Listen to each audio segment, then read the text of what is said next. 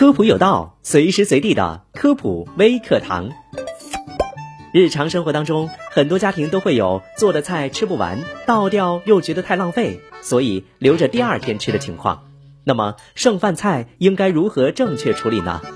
第一，存放要合理，减少筷子等餐具对剩饭菜的翻动次数，要用安全清洁的食物餐盒进行保存，保证其密封性和材质的安全性。剩饭菜建议放入冰箱保存，以延缓细菌等微生物的大量繁殖。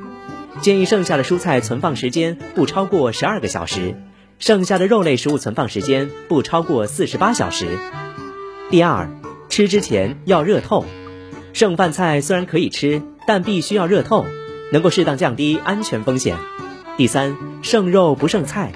相对而言，肉食存放要比蔬菜存放产生的不健康影响小。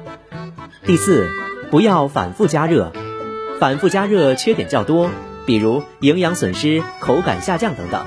因此，能不剩则不剩，如果剩下了，最好一次性加热之后吃完。好的，以上就是本期科普有道的全部内容，感谢您的收听，我们下期节目再见。